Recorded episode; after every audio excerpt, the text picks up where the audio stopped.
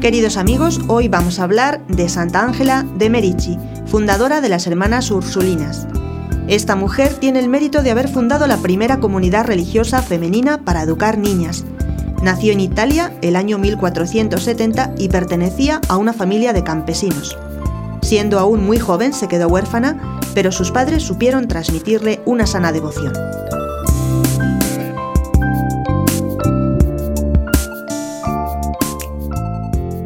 Más tarde se hizo terciaria franciscana y sin tener estudios llegó a ser consejera de gobernadores, obispos, doctores y sacerdotes, porque tenía el don de consejo, que consiste en saber lo que más conviene hacer y evitar en cada ocasión.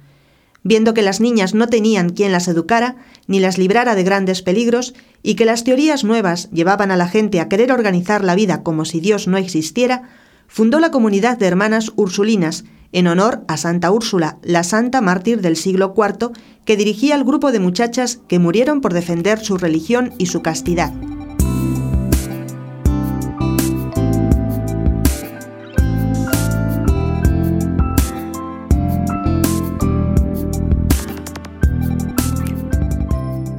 A Santa Ángela de Merici le impresionaba ver que las niñas de los campos y pueblos que visitaba no sabían nada o casi nada de religión, por eso ella organizó a sus amigas en esa asociación dedicada a enseñar catecismo en cada barrio y en cada camino. En Brescia fundó una escuela y de allí se extendió su comunidad de ursulinas por muchas partes. En una visión contempló un enorme grupo de jóvenes vestidas de blanco que volaban hacia el cielo y una voz le dijo, Estas son tus religiosas educadoras.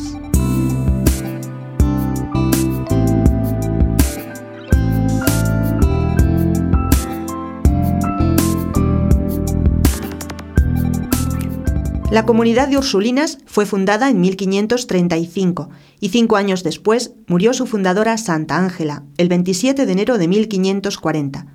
Fue canonizada en 1807. Un hombre le preguntó un día en plena calle, ¿qué consejo me recomienda para comportarme debidamente? Y ella le respondió, compórtese cada día como desear haberse comportado cuando le llegue la hora de morir y de darle cuenta a Dios.